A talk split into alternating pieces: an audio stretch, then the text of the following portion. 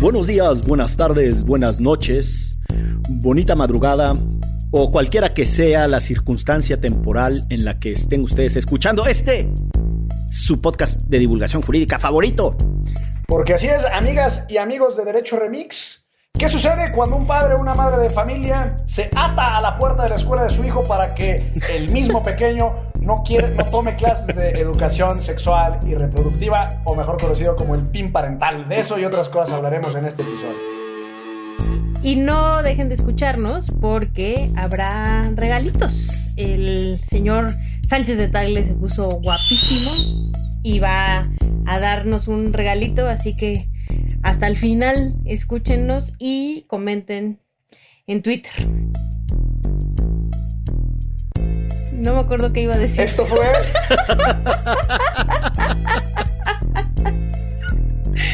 ¿Qué tenía que decir? Esto fue. Esto es. Esto es. Sí. Derecho. Esto es.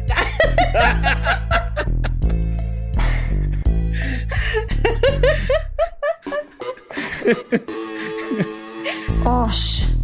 ¿Neta? Ni cambiando el orden pueden hacerlo. En fin, bienvenidos al episodio 102 de Derecho Remix. Divulgación jurídica para quienes saben reír. Con Ixel Cisneros, Miguel Pulido y Gonzalo Sánchez de Tagle. Derecho Remix.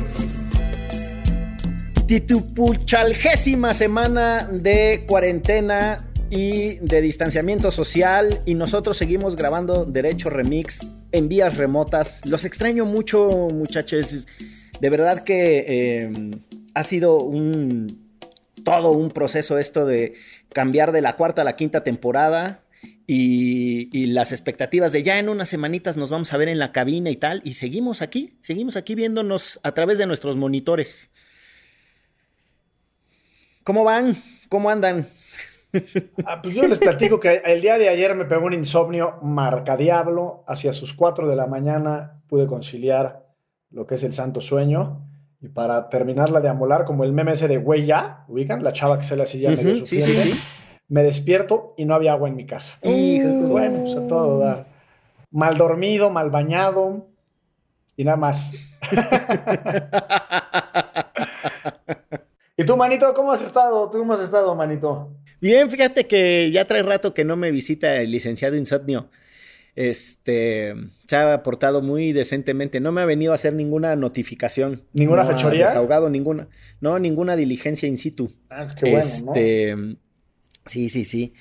Eh, pero, eh, pues eso ya, la verdad, eh, pues un poco mareado también. Ya no entiende uno ni qué pensar de nada. Este, son complicados los tiempos. Estaba leyendo un artículo de que los centennials y los millennials son la generación que menos soporta el distanciamiento social en todos los países eh, del mundo, no es solo una cosa mexa. Y son quienes, eh, paradójicamente, a pesar de ser eh, generaciones que tienden más al aislamiento y al uso de tecnologías y al, a la relación a través de redes sociales, etcétera, y uno pensaría que por eso podrían resistir eh, con más soltura el, los tiempos de, del aislamiento, pues resultó que no. Son los que más rápido se salen para la calle, para la parranda, para la playa, para el bar. Con más entereza, ¿no? Pues le tienen menos miedo a la, a la muerte. Entonces, pues sí, andan ahí en, eh, en el pachangón, pero bueno. Muy bien. Yo la verdad, este, me da mucho coraje que anden en el pachangón. Sí, porque yo no puedo estar en el pachangón, pero también porque luego no se miden y siguen viendo a personas adultas con, con alguna enfermedad y me parece súper imprudente. Y, Sí, y a todo esto que es de Gatel, ¿eh? Sigue dando sus conferencias este, diciendo ya Sí. exactamente lo mismo. Podía hacer un holograma, una grabación, ¿no? ya perdió toda credibilidad hasta donde tengo entendido. Pues sí, digamos que... Yo creo que con una parte de la población, ¿eh? No con toda, perdió credibilidad. Exacto. No, pero justo el tema es tan, tan complejo y tan, tan convulso y las interpretaciones cambian tan rápido y tan drásticamente que es difícil evaluar al personaje, me parece. O sea, lo que en un inicio a muchos nos cautivó, que era su, su capacidad explicativa y es un gran comunicador y me parece que para un ejercicio de vocería inicial lo estaba haciendo de manera extraordinaria, pues después también termina entre cansando y, y el desgaste propio, perdiendo la atención, el desgaste propio, sí. Pero bueno. O sea, imagínate una conferencia diaria de lunes a viernes a las 7 de la noche, más las ocasiones que lo invitan a la mañana. ¿Qué podría ser peor que eso? Una conferencia diaria, pero a las 7 de la mañana. Pero yo al quedar el de las 7 de la mañana no le veo del desgaste alguno, ¿eh? Ahí sí. No, hombre. Enterito. Es su es, son sus espinacas, como de Popeye, es lo que lo pone bien contentote. Sí. Le, hasta le suena la música cuando empieza la mañana. Popeye el marino, soy. Oiga, no, espérense, quiero, antes de que empecemos, mandarle un mensaje a Natalie, que me contactó en Instagram, que además nos escucha en Nicaragua, y dice que en Nicaragua el equivalente de güera es chela. Entonces, que paradójicamente, en mi cabeza, en su cabeza, cada que digo mi nombre es Chela Chela. Ah, muy bien. Que güera güera. Güera güera, chela chela, lleve lleve, nieve nieve. Mira nomás. Oigan, ya te, me, me Un hubiera saludo. de abrir una cuenta de Instagram para que me sigan, por favor, cuando menos Muy ustedes dos. Espero que así lo hagan. ¿Cómo es tu cuenta? Sí, cuenta con, mi, cuenta con mi disciplinada y comprometida. Me, me desgasté mucho pensando en el nombre y al final concluí poniéndome Gonzalo Sánchez de Tagle. Ay, cabrón, ¿cómo llegaste Ok. a esa Sí, referencia? sí, sí. Entonces, pues no sé. Este, pero sí, deba- me Todo debatí. completo, además, cuando te etiqueten va a ser así larguísimo. Es que no lo sé, porque no sé si, o sea, tengo ahí dice mi No, nombre, Gonzalos de Tagle, nada más. Gonzalos de Tagle. Sí. Ok, pues Es Gonzalos de arroba Tagle. Gonzalos de Tagle. Ahí está. Para que las multitudes que Pues nos síganlo. escuchen también, por favor, hagan el favor de seguirme. Este, ya voy a poner otro tipo de información, más bien poético-literaria. Em, y pues eso, ¿no? Pues eso.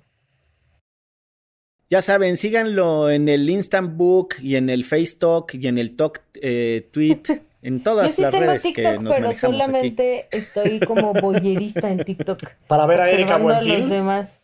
No, hombre, para ver al matador, que es divertidísimo.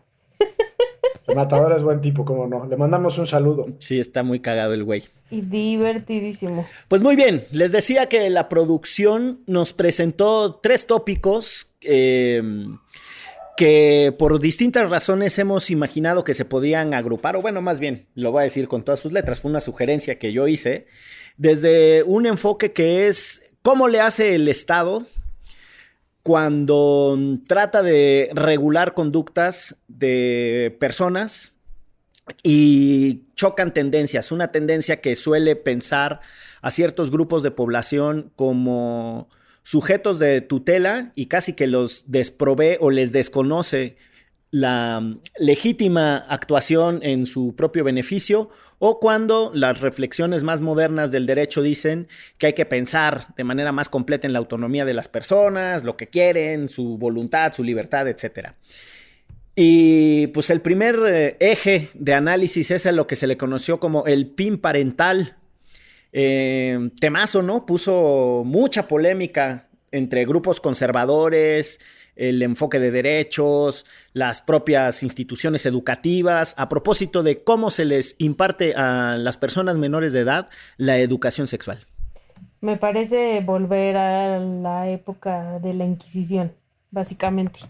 Ese es, o sea, honestamente, el que puedan, o sea, el que supuestamente tengan el derecho, los papás, de no, de que sus hijos no se les dé educación sexual y en un mundo como este, además, híjole, me parece peligrosísimo y terrible que estemos discutiendo estas cosas otra vez después de decenas de años. Sí, coincido. Pero déjenme, déjenme, les doy algunas referencias. Eh, porque para mí, cuando menos, el debate no está tan blanco y tan negro. Eh, ¿Y por qué estamos platicando del PIN parental? Por dos razones. Recordarán quienes nos escuchen que Nuevo León hace un par de meses no alcanzó la mayoría en el Congreso local para aprobarse el PIN parental, pero sí sucedió en Aguascalientes y sí se aprobó en Aguascalientes sin la denominación de PIN parental. Y les voy a leer rapidísimamente, bueno, no, a, a ritmo normal. eh, ni para qué les miento. Sí, lo que dice la, la ley de educación. Va a ser como el de come frutas y verduras, es más como programa social para usos de partidos Permiso de gobernación en trámite. Así,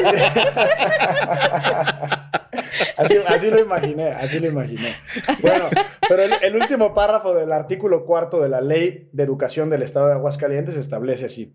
La autoridad educativa estatal dará a conocer de manera previa a su impartición los programas, cursos, talleres y actividades análogas en rubros de moralidad, sexualidad y valores a los padres de familia a fin de que determinen su consentimiento con la asistencia de los educandos a los mismos, es decir, a los cursos, de conformidad con sus convicciones.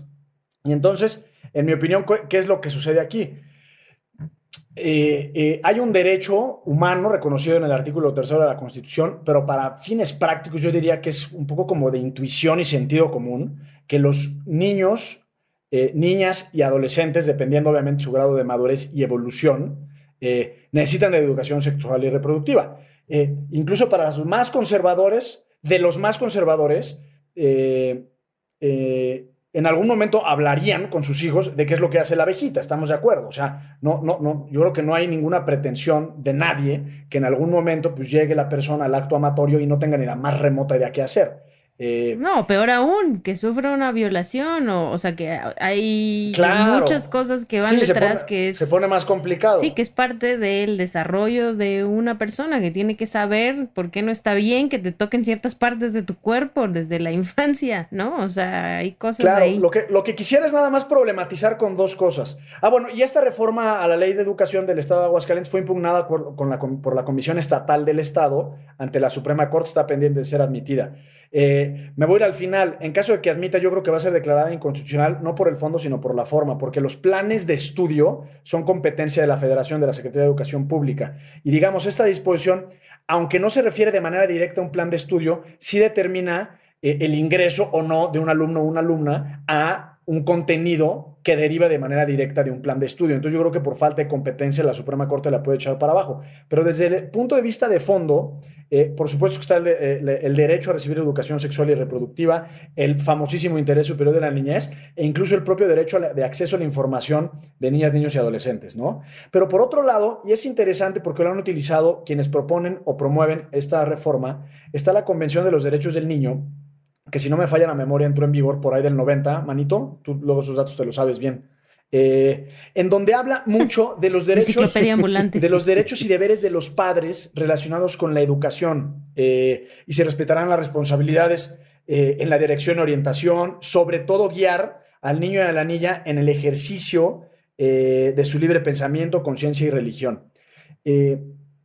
Y en ese sentido me parece que hay una, no una contradicción, pero sí una visión encontrada de posturas. Eh, no digo, por supuesto, que alguien católico o alguien conservador no tenga derecho a, a- pensar lo que le venga en gana y existir.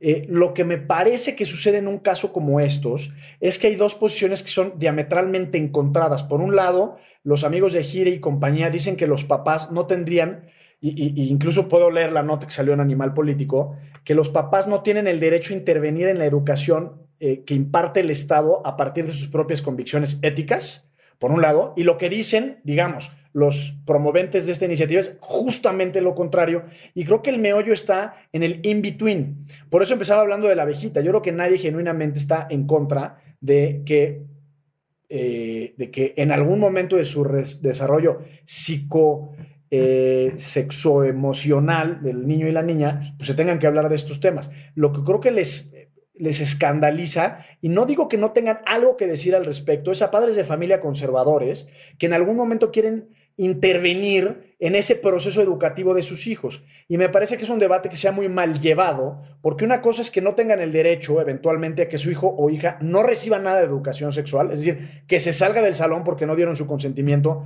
para que Susanita a los 14 años esté en la clase de educación sexual, y otra muy distinta es que no puedan formar parte de ese proceso educativo. Y creo que ahí, en ese detalle, es donde se perdieron ambas posturas y están en un juego de suma cero en donde es todo o nada. Pero además, o sea, ustedes no están para saberlo ni yo para contárselos, pero yo estuve en una preparatoria católica en Hermosillo, becada, por cierto.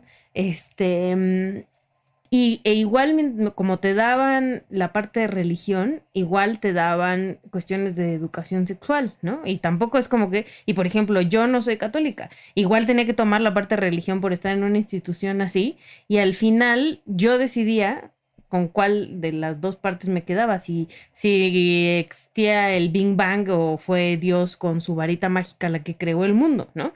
Pero tenías las opciones, la onda acá es que es no tener la opción, ¿no? Y eso en un mundo como en el que estamos, te están dejando totalmente descobijado y descobijada a los jóvenes y niños de, este país. O sea, en un, en un México que es número uno en pornografía infantil del mundo, que no les enseñen a los niños qué pasa con su cuerpo y por qué hay cosas que no se deben de permitir, me parece una locura.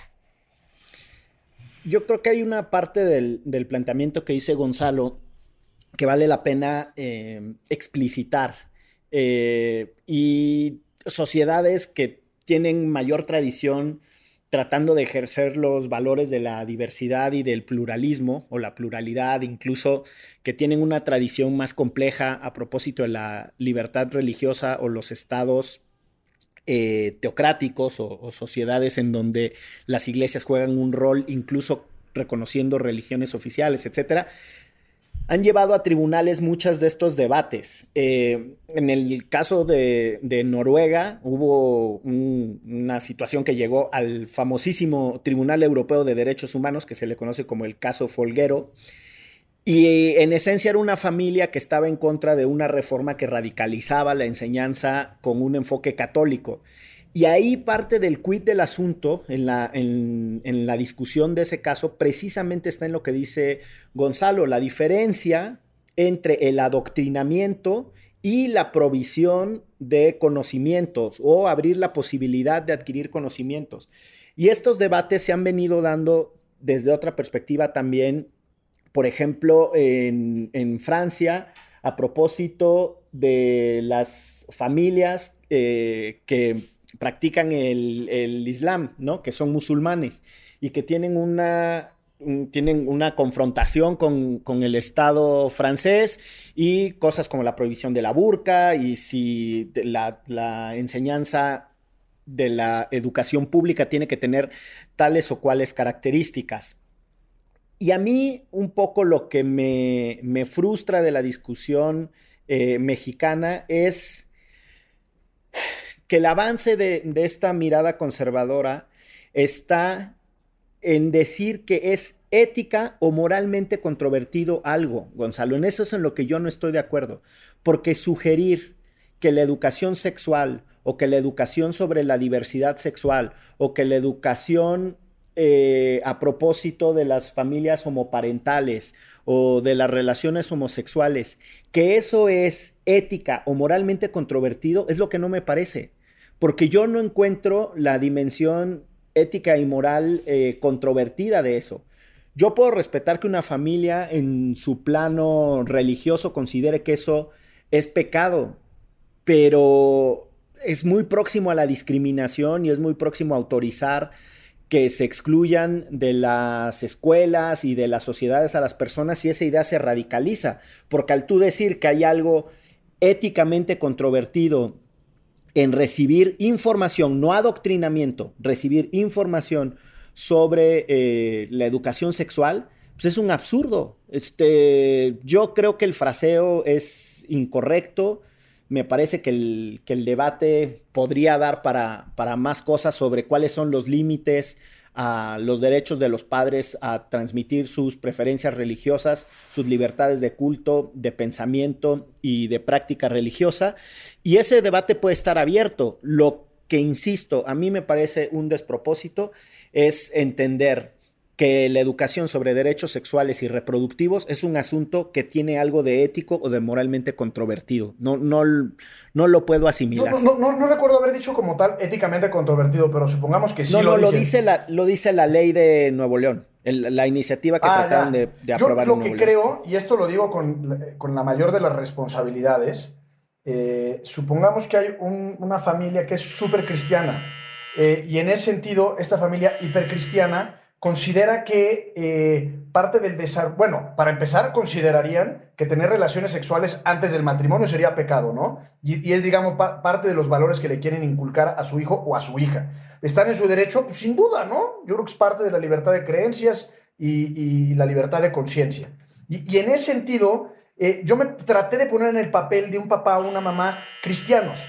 Y, en ese sentido, eh, no es, que, no es que yo diga que esté bien que controviertan ética o moralmente la educación sexual y reproductiva. Lo que creo es que de alguna forma ellos también tienen el derecho a expresarse y a decir su parecer por cuanto hace a sus hijos. No digo que sus hijos deben de ser excluidos del salón de clases de educación sexual y reproductiva, pero cuando decía que la posición de la, de la sociedad civil es eh, no tienes absolutamente ningún derecho a intervenir en este proceso de tu hijo, me parece que es lo que genera la radicalización del otro proceso. Ah, pues entonces voy a promover que ni siquiera entre a clases. Pero es que además, yo lo que creo que la educación sexual no es que te incite a tener sexo. Ese es como el primer, el gran, la primera gran traba de por qué tendrían que chocar estas dos visiones. Es como decir, cuando te cortas, te pones una curita, o, si te cortas con un cuchillo, te puede pasar esto, y entonces esto, así reacciona tu cuerpo, y entonces lo tienes que medicar de esta manera y busca ayuda con un doctor. De acuerdo, es exactamente lo mismo. ¿no? O sea, la educación sexual es decirle, ¿qué es tu, cómo es tu cuerpo? Este, ¿qué es lo que tu, para lo que tu cuerpo está biológicamente desarrollado? Y ya esto es todo el, panorama, ¿no? De lo que, puede pasar. Genuinamente coincido. Ya tú decidirás. Pero lo que, a lo que los invito nada más a pensar en, una persona, y, pongo católico porque pues, es el único referente medio inmediato que tengo, pero en un padre o madre de familia muy católicos en donde digan, oye, pues para mí el preservativo pues, va en contra de mis, mis, mis, mis disposiciones religiosas. Y entonces su hijo, por distintas razones, va a una escuela pública y dice, bueno, ahora ya para mi hijo va a ser normal usar el preservativo. Entiendo que, estoy estirando demasiado la liga, pero desde el punto de vista del papá o la mamá, me parece que, que algo tienen que decir y no solo tildarlos como que son la Inquisición, porque también es parte, digamos, de su libre desarrollo de la personalidad y de su propio derecho a la libertad religiosa, eh, inculcar esos valores en su propia familia. Entonces digo, no, tampoco los atenicemos porque son personas pues que de alguna forma creen que están haciendo el bien a sus hijos. Sí, pero yo más bien lo que creo es que le estás dando a los hijos la opción de este, decidir. Y entonces los metes a una escuela católica como la que yo estuve y les das toda si esa es que, Si es que tienes la posibilidad económica.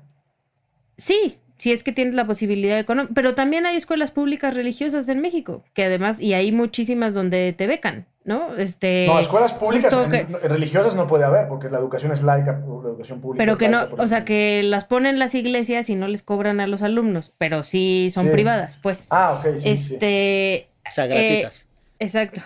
Pero, o sea, a lo que me refiero es que entiendo hasta cierto punto, ¿no? Lo que mencionas, y, efectivamente en un país como este hay un montón de, personas que piensan así, ¿no? Que la educación sexual es pecado y tienen derecho a hacerlo, pero también tienen que entender que le están negando a sus hijos una parte de la información, ¿no? O sea, yo lo único que peleo es que tengan las dos opciones de la información, las que les pueden dar sus padres, como la postura religiosa y la, postura biológica de lo que puede suceder. Yo, yo creo, Gon, que el tema está en desempacar cómo se llega a la educación pública y a los contenidos de la currícula de la educación pública, que de saque tiene que estar estructurada bajo un enfoque de derechos. Y si nos hacemos cargo que la educación pública cumple con los estándares de rigor y apela a lo que dice el Pacto Internacional de Derechos Económicos, Sociales y Culturales, el PIDES, que ya su correspondiente instrumento internacional gemelo en el, en el ámbito interamericano y la chingada, lo que vamos a ver, en teoría, es que lo que los chicos van a recibir en las escuelas es información, no adoctrinamiento. Yo insisto en que por eso importa el referente del Tribunal Europeo. Ahora, lo que protege la libertad eh, de culto, la libertad religiosa y, muchos de los desarrollos sobre los derechos de la familia y la aproximación cultural a las religiones, efectivamente establece con toda contundencia que el Estado no se puede meter en la forma en la que los padres eh, inducen a sus hijos a que profesen un culto y a que les transmitan valores religiosos y a que le digan que usar el preservativo es un pecado, se los pueden decir cuanto quieran. Ese no es el problema. Yo creo que la armonización de esos derechos está vigente. El, para mí, el punto está en asumir que los padres tienen que autorizar, que es la lógica del PIN parental, que aquello que van a recibir sus hijos, que interpreten que sea ética o moralmente controvertido eh, requiera de su autorización expresa, porque entonces eso se, eh, para mí eso supone uno, la idea de que tú puedes aislar a un sujeto solo porque es menor de edad del acceso a información a la que también tiene derecho, porque la, si yo asumo y de saque reconozco que la educación pública está basada en un estándar y en un enfoque de derechos humanos, el hecho de que mi padre me pueda negar el acceso a esa información y a ese conocimiento viola mi derecho a la libre personalidad y al libre desarrollo. Y eso es lo que yo creo que está mal. No que mi papá me diga en mi casa y en el ámbito privado y en el seno familiar la formación ética y cultural que él quiera, sino que esté en la posibilidad de censurar mi acceso a la información. Eso viola mi derecho al conocimiento y al avance de la ciencia. Lo único que creo, y esto sí lo creo genuinamente, es que excluir en su totalidad de la discusión a los padres de familia no me parece que sea del todo correcto. No tendría cuál es la solución, ni sé, citando un clásico, qué tanto sería tantito. Eh, pero no, o sea, si de repente dicen, oye, ahora en tercero de primaria, tu hija y tu hijo tienen nueve años, y vamos a hablarles del condón. Habrá a lo mejor muchos padres de familia que les parece muy prematuro, que les parece que no, está, no hay la madurez suficiente, etc. Y el hecho que de saque no puedan pronunciarse ni decir nada, este, me parece que tampoco es una aproximación correcta. Porque si no es incorrecta, de hecho. O sea, es totalmente antirrepublicana. Tú tendrías que poder participar en un debate público. Exacto sobre la pertinencia o impertinencia de eso, pero... Pero yo no entiendo dónde no se puede, o sea, por lo menos en, las escuelas donde han estado mis hijos se, se no, No, me refiero al debate, al debate conceptual, porque, por ejemplo, les puedo leer un texto de Gire, aunque les mando muchos saludos en esta ocasión, en la forma en la que lo redactaron no estoy de acuerdo, pero da igual lo que dijo Gire. Lo que quiero decir es que, que la forma en la que se está manifestando el debate es de absolutos y de totales, es yo debo de tener la posibilidad de no permitirle a mi hijo o de prohibirle ir a esa clase y los, los otros, los detractores del PIN parental dicen, no, no solo no, tiene, no tienes el derecho de prohibirle, sino no tienes el derecho a intervenir. Sí, lo entiendo. Y entonces en ese sentido me parece que, que, ahí hay que modular la discusión porque de alguna u otra manera, seas cristiano, maometano, judío, eh, berber o lo que tú quieras, pues creo que hay una, hay una un legítimo interés de los padres en intervenir en estas cosas en el desarrollo de sus hijos, en el desarrollo educativo. Eh, y creo que justamente por esa posición un poco radical de decir no tienes derecho a intervenir, pues de lo, eh, suceden este tipo de respuestas, como el PIN parental. Si no tengo derecho a intervenir, entonces cancelo todo, ¿no? Entonces lo saco de la escuela, bye. Entonces lo saco de la escuela y con una institutriz en mi casa y a ver cómo sale el crío. Y, este, y en realidad creo que es una consecuencia que sería un poco mi conclusión de, la forma en la que discutimos las cosas en México y, mucho es consecuencia de las redes sociales, como eh, estamos en un diálogo de sordos, entonces no nos escuchamos y un poco para hacerte oír tienes que levantar la voz y radicalizar tus posiciones de tal manera que sean muy claras y evidentes. Y eso es una consecuencia de las polarizaciones ¿no? que vivimos. Y, creo que es un mal debate en ese sentido, porque al final, y termino ya con esto, Chela, eh, eh, a mí me parece interesante escuchar, me parecería interesante, escuchar de un padre o una madre de familia decir, oye, ¿por qué no quieres que tu hijo esté ahí? Más allá de crucificarlos, hablando en términos cristianos, oye, ¿por qué genuinamente no quieres? O sea, ¿qué realmente crees que tu hijo va a vivir en una burbuja durante los primeros años de su vida? O, de qué va la cosa? o, de qué va la cosa? Y a lo mejor te dicen, no, es que yo quiero tener poder levantar la mano y decir, a los 10 años me parece que esto es muy prematuro o me parece que a los 14 ya es muy tarde. Pero ni siquiera desde el punto de vista conceptual en el debate se les da esa prerrogativa. ¿No? Por ahí va la reflexión. Yo ahí sí coincido totalmente, ¿no? O sea, al final pues son una parte del esquema de la educación de los hijos muy importante. Los padres de familia no pueden estar excluidos jamás, ¿no? Independientemente de cómo piensen los papás. Este, por lo menos tienen el derecho de decir lo que opinan y ya después veremos este que también en este mundo la gente está tan loca que hay un grupo que dice que está bien la pedofilia, ¿no? Entonces también hay cosas que se tienen que frenar por más creencias que puedan tener. Este, y, al final creo que lo que me parece rescatable es que esté el debate, ¿no? En, en, la mesa, sobre todo en un país tan católico y ahora tan cristiano, porque también los índices del cristianismo han aumentado muchísimo aquí en México pues que se abra y que podamos discutirlo y ponerlo sobre la mesa. Y lo único que quería comentar ahorita es que también en México se puede educar en casa, ¿no? Mis hermanos están educando en casa, los está educando su mamá, ¿no? Y, y es legalmente correcto, ¿no? O sea, puedes y presentas unos exámenes y la acepte los evalúa y pasas al siguiente año, ¿no? O sea, también eso existe, ¿no? O sea, esa opción existe. Ah, eso está muy interesante, sí. Está como, ahorita me acordé de las polémicas que armaba este fulano, este, Juan Dabdú, no sé si se acuerdan. Iba a decir Noroña. no, el Juan Dabdú es el del Frente Nacional por la Familia. Exacto. Espero que no me estés equiparando, manito. No, güey, nadie te está equiparando, solo dije que me acordé. Sí, que una vez, no, que una vez se moqueteó una reportera, ¿se acuerdan? Que le dio un golpe en la cara le puso, le, que le, estiró la mano y le tapó la boca, bicho. Sí, como plan Alfredo Adame, ¿no? Exacto. Pero sí, ese movimiento es, durísimo. Y yo tengo el debate con varios colegas, eh, sobre todo con, colegas feministas, de decir em, cuáles son, hay que establecer cuáles son los límites a la a la participación de, ese fulano, pero también reconocer que una sociedad vibrante le abre la posibilidad y los micrófonos incluso a los conservadores. Porque ser, ser liberal de pensamiento abierto para querer que todos piensen como uno, pues eso así muy, muy liberal no es, ¿no? O sea, lleva una contradicción implícita. sí, sí, sí. Sí, pues o sea, la paradoja es que, digo, sí hay que establecer bien cuáles son eh, los límites que tiene la participación él, pero también otros discursos, ¿no? Y también hay que problematizar sobre cuáles son las implicaciones de excluir ciertos debates hasta, vamos, tienes la eh, la consecuencia negativa de que ni siquiera puedes validar y confirmar tus, tus formas de pensamiento, pues porque no tienes con qué debatir las ideas, ¿no? En el plano. Entonces, no, es un poco la, parece que ahí... la, intolerancia contra el intolerante, ¿no?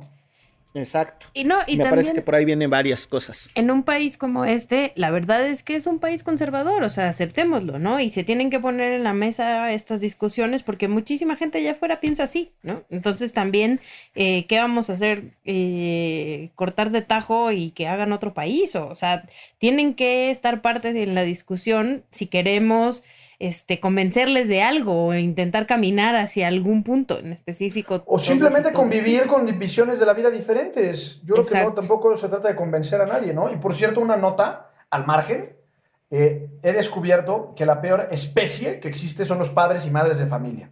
Era una, era una sesión de, la escuela. Gracias por lo que me toca. Sí, era una sesión de la escuela. todos piensan que sus hijos son realmente excepcionales, que son la estrella del cosmos es muy desagradable. hago, un esfuerzo por no caer en esa, en esa... Pero pues, saludos a todas las madres y los padres de familia, ¿no? Con esa significativa nota de color, vámonos a la pausa. Porque esto es. Derecho. Remix. Ayúdanos a llegar a más personas y seguir elevando el debate. Conviértete en nuestro suscriptor en patreon.com diagonal antifaz. Por un dólar al mes tendrás acceso a contenido exclusivo y nuestro agradecimiento en cada episodio. Patreon.com diagonal antifaz. Todo el dinero que recibamos lo reinvertiremos en publicidad para incrementar nuestra audiencia y ser una comunidad más grande. Patreon.com diagonal antifaz. Elevemos el debate. regresamos después de esta eh, calurosa discusión este, sobre el PIN parental y las clases de sexualidad infantil en las escuelas públicas de México. Y creo que para bajarle un poco el tono, lo cual está bien. Sí, porque el licenciado me estaba comparando con Dabdu, ¿no? que así esas, no esas amarranavajas entre tú y yo, manito. Este, esa es, es una mala práctica. Yo lo sé, yo lo sé, manito. Pero bueno, eh, pues en realidad creo que la chilagüera se nos fue, así que te cedo la palabra, manito. te cedo la palabra porque vamos a hablar de recomendaciones. Este... Íbamos a hablar de recomendaciones eh, fílmicas y de literatura o de discos o de lo que se nos ocurra, ¿verdad? En realidad. Eh, fíjate que yo traigo una recomendación que me, que me genera mm, apreciaciones encontradas. Por una parte, el tema y hasta cierto punto que sea palomera me agrada, pero tampoco puedo dejar de reconocer que, que le falta mm, uno, vértigo en términos del, drama y dos, hay un tratamiento demasiado ligero de los aspectos técnico-jurídicos. Me estoy refiriendo, después de esa larguísima introducción, a una serie documental de Netflix que se llama en español Ciudad del Miedo, Nueva York contra la mafia. Y evidentemente trata sobre los procesos judiciales, los maxi procesos contra las cinco familias que controlaban el Nueva York de los 70 pero mm, tiene, tiene muchas cosas. Hay una parte que a mí medio me frustra, quizá la gente no lo sepa, pero mm, eh, Rudy Giuliani, quien es, entre otras cosas, el polémico abogado del presidente de los Estados Unidos y fuera alcalde de Nueva York durante, o en, los tiempos en los que sucedieron los ataques terroristas del 11 de septiembre, fue un joven eh, fiscal, prosecutor, de lo que también ya hemos hablado aquí en alguna ocasión, me parece, del, del Southern District de New York, que es un distrito muy, muy poderoso en términos de recursos, tribunales, fiscales acusadores, también de, abogados públicos de defensa eh, de oficio. Y pues ahí como que me lo ponen muy ensalzado. Pero, pues bueno, ahí está la serie en Netflix y se inscribe en una, en una eh, escuela de, de tratamiento documental de lo que sucede en el crimen organizado. Hay otra, pero esa está en Amazon, que se llama MacMafia, que es buenísima, y Fariña, una que, que en realidad está basada en un libro de un periodista español de Galicia, Fariña, y trata sobre cómo en los puertos, ustedes saben que en el norte de España, en Galicia, esa hermosa región que mira al Cantábrico y al Océano Atlántico, eh, se... Ándale, qué poético, manito. Eh, para que veas, se fabrican muchos barcos. De hecho, hasta hay un caso ahí relacionado sobre las compras eh, fraudulentas que hizo Pemex de unos astilleros en aquella región. Pero ya me estoy desviando. El punto es que Fariña... Pues sí. Fariña y el clásico 0000 de Roberto Saviano, polemiquísimo autor, a quien lo han acusado de plagio porque precisamente en esa obra, en 0000, en su libro, agarra fragmentos completos de reportes periodísticos y los parafrasea, publica pedazos de expedientes judiciales, muy, muy, muy polémico ese autor Roberto Saviano. Eh, a diferencia de la novela criminal que tanto le gusta a Chelagüera de Jorge Volpi, que en realidad desde el saque te dice que él trabajó con un expediente y que simplemente le dio un orden para que fuera literario, pero que es prácticamente literal lo que está sacando de ahí. Sabiano se hizo el audaz. Algún día tendremos que hablar del plagio en este programa. Pero bueno, esa es mi recomendación. Ciudad del Miedo, Nueva York contra la mafia. Chelagüera, tú que abruptamente te escapaste. Sí, me sacó esta cosa, así. Dijo, no, a ver, Exacto, aquí te puro excluyó, Te hizo el pin, te hizo el pin parental, chale. Sí, te Exacto. Sáquenme a esa libertina. Este. El dabduzazo. Vi hace poquitito el Gran Gatsby, que no lo había visto. Este película con Leonardo DiCaprio, que por cierto, yo, ustedes no están para saberlo, ni yo para pero era muy fan cuando era puberta de Leonardo DiCaprio, muy fan pósters en todo mi cuarto. Este, y en esa película todavía me parece bastante guapo. Ahorita la verdad es que ya lo perdimos, ya se abotargó y ya no, ya, ya no, me parece un gran actor, pero ya no me parece el guapo de Romeo y Julieta o del gran Gatsby. O y sea, me efecto gustó Luis mucho- Miguel. Exacto, Dale. efecto Luis Miguel. Lo bueno es que todavía no tiene el pelillo Le- de Luis Miguel. le ¿eh? tronó la paloma. la paloma, exacto. este, pero bueno, en el caso de la película dijimos como "Ah, algo palomero, ¿no? Y la pusimos. Y la verdad es que nos sorprendió muchísimo porque habla un montón sobre las clases sociales. El tener dinero hace la diferencia en muchas eh, cuestiones de la vida. Entonces se las recomiendo mucho porque además las actuaciones están súper padres y, está muy, muy bien hecha. La actuación de Leonardo es muy buena. Y, y está, está palomera, pero sí te hace pensar.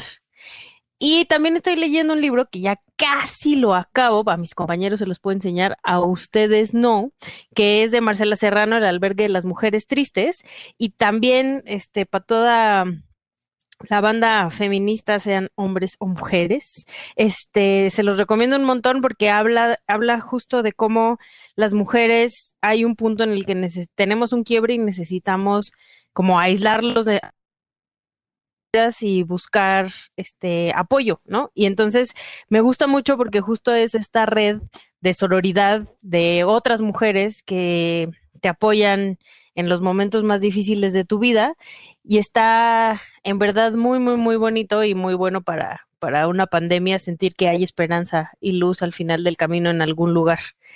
Y no puedo dejar de recomendar porque solo he visto un capítulo porque me acá entre nos no le digan a nadie, me lo pasaron antes. Este mm, eh, de Pan y Circo, que es una serie que va a estar en Amazon. Sí, es de mi jefe Diego Luna, pero además de que es de mi jefe Diego Luna, toca temas bien, bien padres con entrevistados y entrevistadas bien chidos y la idea es, eh, se lanza el 7 de agosto y la idea es sentarse en una mesa a comer rico, pero se sienta no sé, Olga Sánchez Cordero con alguien súper pro aborto a hablar, ¿no? De la legalización del aborto, mientras están comiendo, mientras están platicando. Y Diego lo que hace, pues, es incentivar la, la plática. Entonces son temas como muy coyunturales y muy que, que tenemos que discutir en este México y lo hacen muy bonito y está muy, muy bien hecha. Pan y Circo en Amazon Prime a partir del 7 de agosto. Oye, está muy bien. Y me, y me, si no, está bueno. Y me, y me imagino que deben de cuidar mucho los menús, ¿no? Imagínate a la secretaria de Gobernación echándose sus verdolagas mientras está hablando del, del aborto y ya toda batida la señora. ¿No? Sí, no, y además eso, quien cocina es regularmente un chef o una chef como muy, muy chida mexicana, este, mm, que les hace de comer una cena rica mientras platican cosas horrendas. Y los personajes pues están así, este, Olga Sánchez Cordero, pero también está Osorio Chong, ¿no? Hablando de la legalización de las drogas, o sea, está bueno, pues. Bien, bien. Echándose ahí unos tacos de suadero y que le dejen eh, así brillosos los labios de la grasita que te queda así de cuando Amo los tacos de suadero. Después de las luego- de carne asada son mis favoritos. Se te escurre luego así. Por la comisura de los labios eh, resbala la grasa del Sí, suadero. la necesidad del mondadientes, ¿no? Después del taco de suadero. ¿Cómo le dicen al montadientes? Yo mondadientes por payaso, porque es una palabra que me gusta mucho. O sea, en vez de decirle palillo, pues mondadientes está muy padre, ¿no? Aparte suena como medieval, ¿no? Como el capitán mondadientes. Palillo. pues, sí. ¿no? Es que en el norte se le dice picadientes. Ah, mira. Pues sí, tiene sentido. Muy bien. Saludo a No se dice provincia. Saludo a No se dice provincia. Gran podcast. Muy Sí, bien. Y ahora mis recomendaciones, fíjese que al principio me costó trabajo llegar a ellas, pero son tres filmes. Eh, uno que, que, ah, sobre lo que acaba de recomendar la Chelagüera, de la sororidad y cómo las mujeres en, en momentos complicados de la vida eh, se apoyan. Hay una película del 2005 que se llama Agua, Water, en inglés, y, tiene que ver con la historia de una niña, una niña viuda. En la India, eh, como habrán escuchado, hay un sistema de castas, que son los brahmines, los kshatriyas, los vaishyas y los shudras. Son cuatro, digamos, este, escaletas, digamos, o cuatro categorías, y dentro de esas categorías hay muchísimas más. Pero ella en particular la casan siendo muy niña, como a los siete años, y luego, luego que se casa se le muere el marido. Y entonces, como dentro del sistema de castas, pues ya no puede hacer mucho, se va a una especie como de asilo, eh, es, más asilo que orfanato, eh, en donde tienen a las viudas. Y entonces la historia de cómo las señoras le ayudan a esta chica, cómo escaparse y demás. Eh, muy bonita. Otra que, que les recomiendo, que probablemente ya se haya platicado en este programa, pero no me acuerdo, es la vida de David Gale.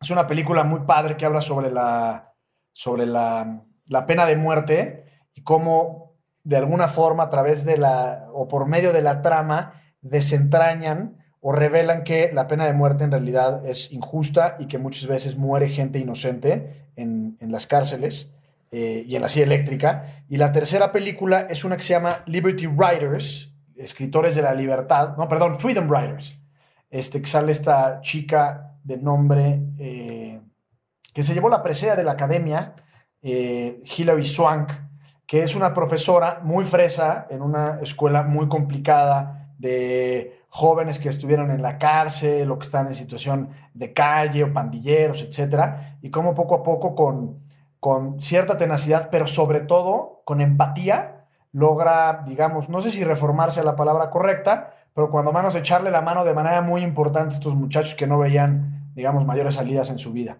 Eso serían esas tres películas. De, de esa trama o de ese argumento, hay como 20 mil versiones, ¿no, manito? ¿De la de Yo me acuerdo mucho. Ajá, como la de, de esta que el, el soundtrack tenía la canción de Julio de, de Gangsta Paradise con Michelle Pfeiffer cuando éramos jovenzuelos.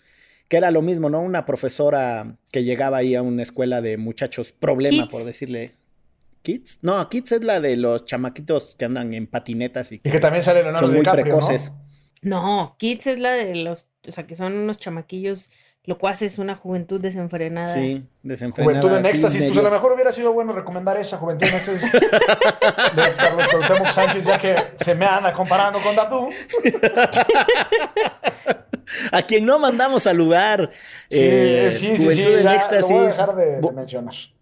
volar sobre el pantano. ¿Y cuál era la otra? En mi escuela nos los dieron a leer. ¿Algo rebelde puede ser? Juventud en éxtasis. No me, No acuerdo. me acuerdo. La otra era volar sobre el pantano. Y luego había otro libro de un Carlos fulano. Cuauhtémoc Sánchez. Sí, Sí. ese era el Carlos Cuauhtémoc Sánchez. Pero había otro al que le decían el tío Patota. Que también tenía un libro de sobre unos muchachos que iban al Festival Cervantino y se ponían unas guarapetas que ni en el centésimo aniversario de. No, no fue aniversario. Ni en el episodio 100 de Derecho Remix se armó una bacanal tan tensa y tan loca. Pero bueno. Pues muy bien, muchachos. Ya nos vamos a ir, pero vamos a cumplir con la promesa. Vamos a hacer otro, otro bonito presente. Un obsequio, ¿no? Eh, un obsequio, un obsequio. Eh, pues vas, manito. Pues bueno, como saben, eh, bueno, no sé si lo sepan, para quienes ya lo saben, pues ya lo saben, y para quienes no, apenas se enteran, este, válgame Dios, ¿verdad? Eso sí estuvo del filósofo de Güemes, del que tenga puerco que lo amarre y el que no, pues no. Sí, sí, sí, sí, sí, sí, sí. Sí, de Este, Raúl Orbañanos. No fue gol porque el balón salió. Si el balón hubiera entrado, habría sido gol. Sí, sí, sí, sí, sí. Y aparte habla mal de mí porque sobre todo el tema al que me voy a referir pues implica mucha precisión lingüística, ¿no?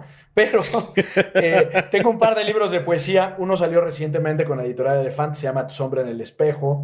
Eh, pretende y busca hacer un recorrido, un viaje por las por nuestros cuestionamientos más esenciales y profundos como humanidad, la muerte, el origen, lo que pensamos de la historia, nuestro papel en el universo, eh, el origen del cosmos, etcétera, ¿no? Y entonces, pues el obsequio está eh, a disposición. ¿Qué reglas quisieran poner, manito? Para no ponerlas yo mismo. Este, pues vamos con un, con un hashtag eh, y que la, que la producción ponga ahí en Twitter cuando se cierre eh, el sorteo, ¿no? Entre los participantes, que se cierre el jueves. Que cierre el ¿Es jueves. de poesía, manito? Es de poesía, Tu sombra en el espejo. Eh, es un libro muy O sea, trae verso. Trae verso y trae su Ah, prosa. pues, re- Exacto. pues regálanos el verso, ¿no? Ándale. Hashtag. Así Hashtag con- muéstranos el verso. Está medio erótico, ¿no, licenciado? No, que pa- No, ah, tamat. Uno, No, está bien, está uno bien. aquí, blanco e inocente y puro como soy, y tú. A ver, no. ¿Qué, qué puede ser? Regálanos, muéstranos u obsequianos el verso. Chela güera, ¿cuál de esos tres? No, pues muéstranos para que haya chistoretes. Órale, pues muéstranos el verso. Juegue. ¿Y cuántos? ¿Cuántos? Este, hasta tres, ¿te parece, manito? ¿Hasta tres? ¿Cómo Ah, no, hasta acá. Pues dije, ¿cuántos va a rifar? Pues este güey tiene un No, chingo. no, no, no, no. Es un libro nada Es uno. Es un ganador. Pero ¿cuántos hashtags? Tiene que ser Derecho Remix y muéstranos el verso. Sí. Y este, pues que tenga que pasar de 30 para que se active la rifa. Si no llega a 30, no hay rifa. Horas. Como ven. Muy bien. Va. Ahora pues, para que se ponga las pilas la banda, porque esto fue. ¡Derecho! ¡Remix! Divulgación jurídica para quienes saben reír. Con Ixel Cisneros, Miguel Pulido y Gonzalo Sánchez de Tagle. Derecho Remix.